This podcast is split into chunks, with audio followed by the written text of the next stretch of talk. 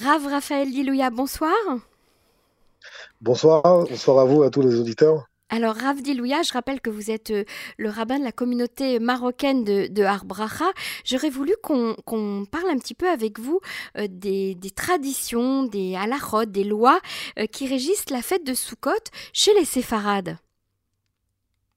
Oui, exactement. C'est vraiment quelque chose de très intéressant. On sait que maintenant on est, on rentre dans les fêtes de Sukkot après qu'on ait, on a terminé les fêtes de Rosh Hashanah et Yom Kippour, qui sont, des, des moments, on peut dire, où on est plus dans la, prière et dans la peur, et on passe maintenant après Kippour, on passe maintenant dans la joie.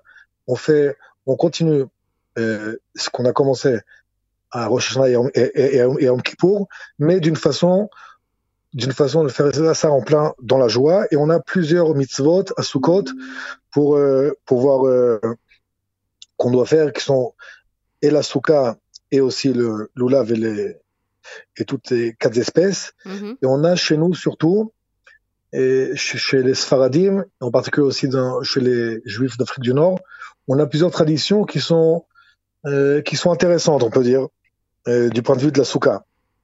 Et si vous voulez, je vais, je vais vous dire quelques, quelques traditions qu'on a comme ça, qui sont pas tout le temps toutes connues. Mmh, avec plaisir. D'abord, vraiment, dans la souka, hein, on a vu une tradition au Maroc surtout de faire ce qu'on appelle quatre edim, c'est-à-dire quatre, euh, c'était des, comme des roseaux qui étaient aux quatre extrémités de la souka. Mmh Et il y a plusieurs explications à ça. Pourquoi on, on faisait ça, euh, surtout au Maroc. Une des, une des explications, c'était parce que euh, comme euh, il y avait surtout dans les, dans les, dans les villages, dans le, dans le Sahara, etc., les maisons des Juifs étaient dans les villages. Et pour que quelqu'un de loin il puisse voir qu'il a une souka, il y avait les quatre, quatre, quatre roseaux qui étaient qui, comme ça qui étaient euh, très hauts. Qui et comme ça, les gens, même de loin, ils pouvaient voir où est-ce qu'il y a une souka, exactement. Mm C'est des, des, roseaux de 2-3 mètres, comme ça, de haut, pour voir où est-ce que c'était. Également, il y avait aussi, comme il y avait aussi plusieurs fois que il y avait des, des cours qui étaient avec, euh, avec, avec un toit partiel. Alors, ils mettaient les cadres roseaux pour délimiter exactement la souka pour savoir où est-ce où s'asseoir en dessous de la souka. Mm-hmm. Que ce soit pas, qu'on soit pas assis en dessous d'un, en dessous d'un toit qui n'est pas le srar du, du srar kacher. Et cette chose-là, il y en a encore qui continuent ça, euh, même, même en Israël aujourd'hui, pour continuer notre, notre coutume sur, euh, pour ces sous Donc ceux qui voient quelquefois des sous avec quatre roseaux de chaque extrémité, c'est pas c'est pas une c'est pas par faute, mais c'est parce que vraiment il y a une coutume comme ça qui existait mhm. déjà depuis euh, plusieurs euh, plusieurs années. On a aussi une coutume très très très importante qui est déjà mentionnée dans le Hida. Le Hida dans, dans son livre Moré Betzba, il rapporte ce minag à partir de en fait, qui est basé sur le Zohar, sur Rabbi Shimon Yochai, qui est qu'on a l'habitude de mettre un, une chaise spéciale qu'on laisse pendant tous les, tous, tous les jours de Sukkot, une chaise qu'on qu décore même, comme, un peu, comme le Kisel Yahouanavi qu'on a pour la Brit Comme la chaise de la Brit On laisse une chaise vide. Mm -hmm,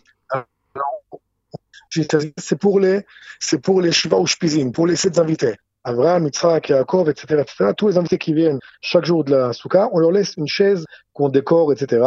Et d'après même le Zohar, il dit que celui qui, celui qui ne laisse pas une chaise spéciale pour les, pour les Ushpizin, ils viendront pas dans leur souka.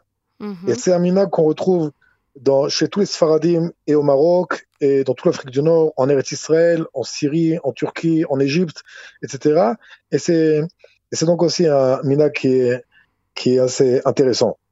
On a, on a un minax qui est, qui est propre à nous, c'est de, euh, de euh, décorer les loulavim.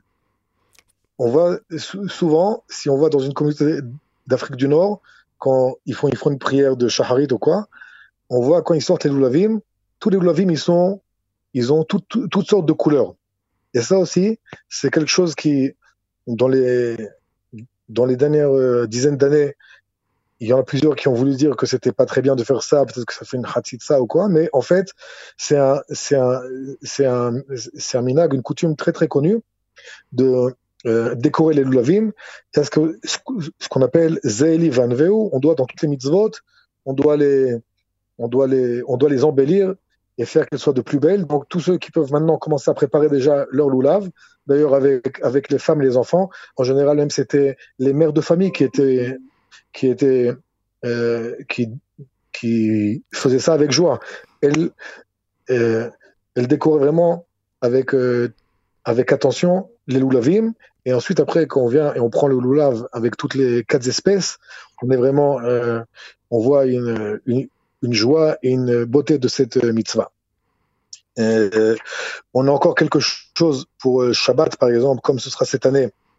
Euh, le premier jour de Sukkot, ce sera Shabbat.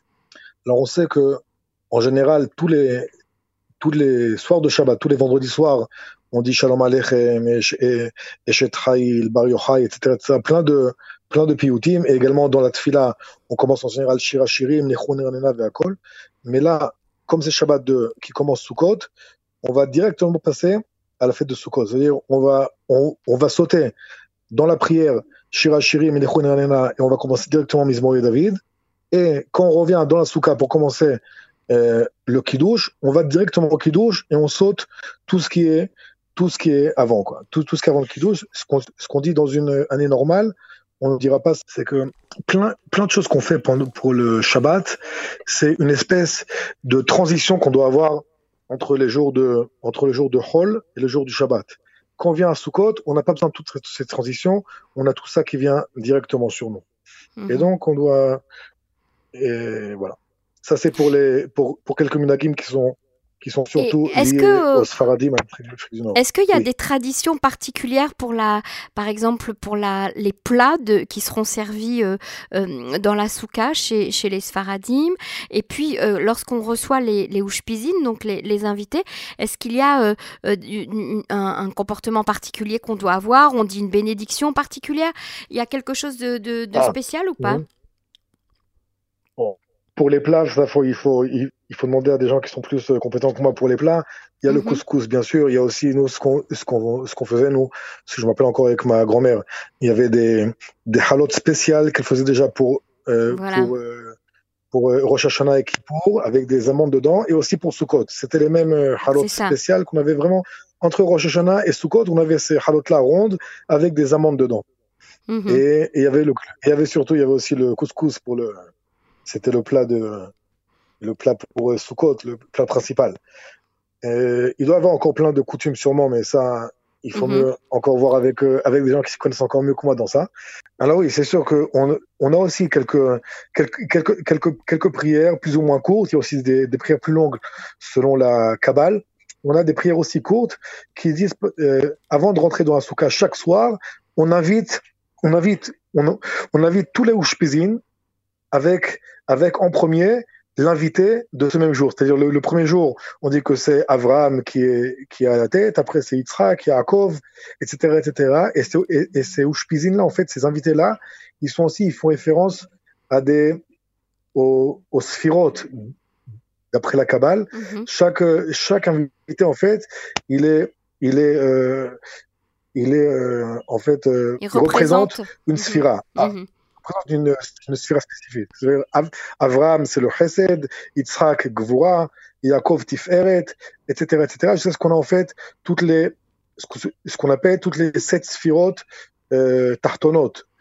Sept sphirotes, on a, on, a en tout dix sphirotes, d'après la Kabbalah, qui sont, euh, qui sont la base du monde et que aussi l'homme est fait euh, à, leur, à leur image. Et ces, ces dix sphirotes, on peut, on peut les, on peut les partager. Il y a les trois premières sphirotes qui sont Keter, Chokhma, Bina. Et ensuite, on a les sept sphirotes qui sont en fait, les sept sphirotes, sont, c'est les sphirotes qui sont, euh, on peut dire qu'ils sont, euh, qui sont en rapport avec, avec nous et qui sont de, de Chesed jusqu'à, jusqu'à Malchut. Et ces sphirotes-là, elles sont euh, représentées par les, par les par ces invités qui viennent chaque jour de Sukkot. On, on, a le sentiment quand même, Rav Dilouya, que la Kabbale euh, a, a, inspire énormément le, le judaïsme séfarade. Euh, on, on, vous le citait euh, très régulièrement, un petit peu comme les chassidim le font euh, de, de, leur côté. Ah, ça c'est sûr. Mais il, il, faut savoir, la Torah, elle a plusieurs, elle a plusieurs degrés. Il y a le degré, il y a ce qu'on appelle pardes. Il y a mm pshat, remes, drash, sod. Maintenant, chaque chose qu'on fait, pour, pour, pour qu'elle soit entière, il faut qu'on le fasse et physiquement, c'est-à-dire, par exemple, quand on prend un loulav, si on veut faire la, mitzvah, il y a le fait de prendre le loulav et de faire euh, et de faire avec et, de le secouer, etc. Mais c'est sûr que si on veut encore plus approfondir, il faut aussi savoir que ça correspond à des à des grandes choses qui se passent dans les mondes euh, supérieurs. Mm-hmm. Et en fait, la, ce qu'on ce, peut dire, la, l'essence de, de, de, la Torah, en fait, c'est la Kabbalah. C'est, mm-hmm. On est obligé, euh, à un moment donné, pour quelqu'un qui veut euh, comprendre la Torah, de ne pas s'arrêter juste au pshat, juste à ce que, juste au halachot et dire qu'il faut faire ça, ce qui est permis et ce qui est interdit, mais il faut aussi comprendre, chacun à son niveau, comprendre en fait ce que chaque chose représente. Euh, Ravdilouya, chez les séfarades, la femme euh, participe pleinement euh, à, la, fête de Sukkot. elle n'est pas obligée de dormir dans la souka, elle pas, mais elle peut tout à fait le faire si elle, en a envie. Il n'y a pas d'interdiction. Parce que chaque année qu'on quand on a des fêtes, non, surtout Rosh Hashanah, Kippour et ensuite Sukkot, c'est pas juste des fêtes historiques pour euh, pour dire que il y a tant et tant d'années, il s'est passé ça et ça. Mais en mhm. fait, c'est le même mhm. processus qui s'est passé à la création du monde qui recommence et qui se et qui se renouvelle à chaque année de nouveau. Et donc en fait, à mhm. Rosh Hashanah, on a une sorte de création du monde nouvelle. Et en fait, Adam et Hava, quand ils ont été créés, ils ont été créés comme un seul homme. Qu'est-ce que ça veut dire? Adam, il représente Akadosh Baruch Hava, c'est la femme, elle représente Knesset Israël, c'est-à-dire en fait le peuple d'Israël, en fait c'est c'est la Shrina. La Shrina représente mhm. nous entre, si on peut dire entre pour euh, si on veut dire l'homme et la femme, l'image c'est que l'homme c'est Akadosh Baruch et, et la femme c'est tout le peuple d'Israël.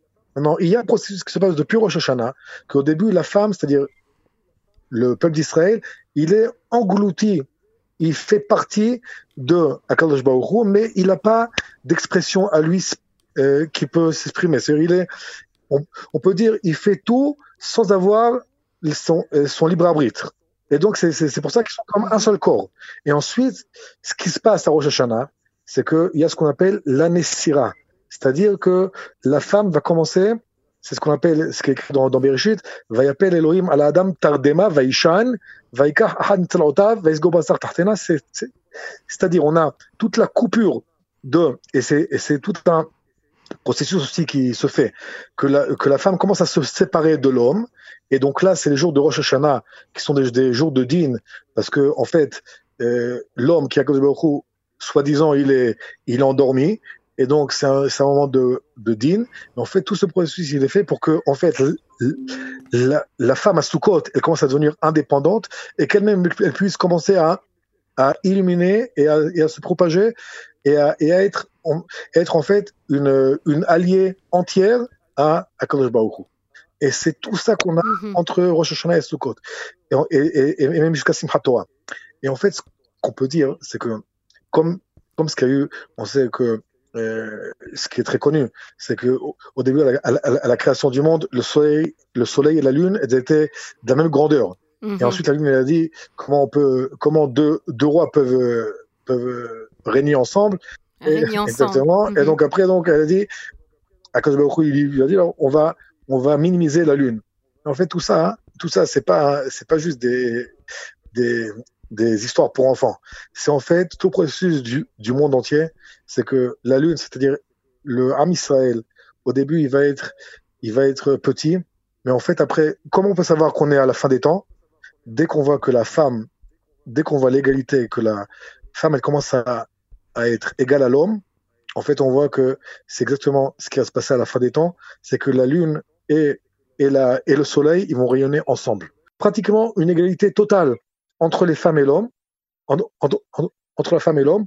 Et c'est en fait, si on voit d'après la Kabbalah, ça nous, ça nous fait allusion à ça qu'à la fin des temps, aussi, la, la femme va pouvoir se compléter Et donc, c'est, en fait, après, c'est ça la, c'est ça la, la Geoula Shlema. C'est-à-dire ensuite, quand on va avoir la délivrance, il va y avoir la femme et l'homme qui vont être à égalité. Très bien, mais en tout cas, c'est une belle image, hein, en tout cas, de, de, considérer qu'à la fin des temps, l'homme et la femme redeviendront à égalité, que les deux luminaires brilleront euh, ensemble et se compléteront. C'est une très très belle image. Et c'est ça, en fait, Sukkot, Simchat Torah, qui est l'apogée de, tout, euh, de tout ce qui se passe depuis Rosh Hashanah, c'est en fait quand euh, Akadosh Baruch et et la et la Malchut et Am Israël en fait ils vont ils vont ils vont être liés ensemble et, et donc ça, c'est Simchat Torah, c'est Shmini Atzeret. Shmini Atzeret, c'est quand il va y avoir, euh, il va avoir le, le, le, lien, le lien total entre Akash Baruch et, et, Knesset Israël.